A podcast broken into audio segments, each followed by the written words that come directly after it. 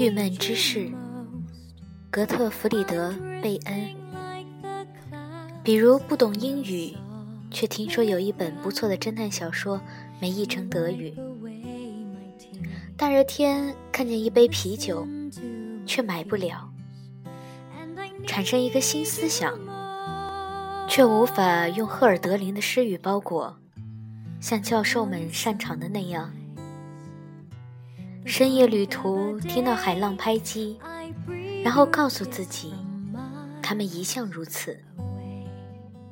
极其郁闷的是，受邀做客，可自家房间更安静，自家的咖啡也更好，你也无意谈天说地。最郁闷的是，没死在夏天，当一切都明亮，铲子挖土。